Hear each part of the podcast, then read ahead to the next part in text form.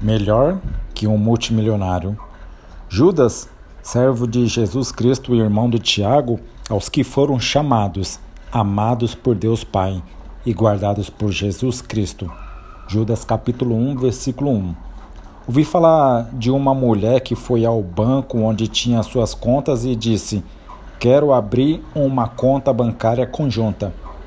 Com quem você gostaria de abrir? Perguntou ao funcionário, claro, né? Com um multimilionário. Ela respondeu: Você conhece algum? Se você é cristão, tem uma conta conjunta com alguém melhor que um multimilionário, você tem uma conta conjunta com o Criador do universo.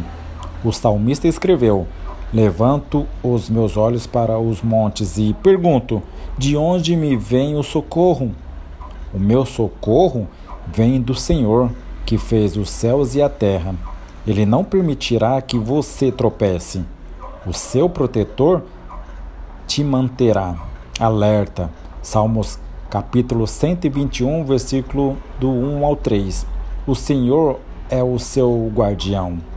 Encontramos isso também no Novo Testamento, em 1 Pedro capítulo 1, versículo 5.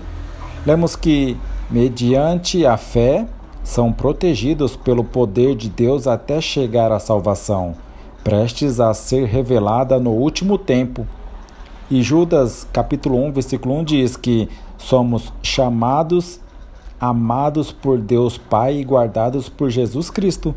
Guardados por Jesus Cristo é uma frase interessante que significa conservados continuamente.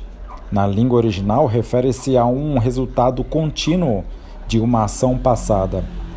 Digamos que você tenha feito o pagamento final na, da hipoteca da sua casa, você não precisa continuar pagando ao banco.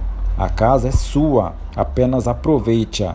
Da mesma forma, a sua salvação já foi comprada e paga.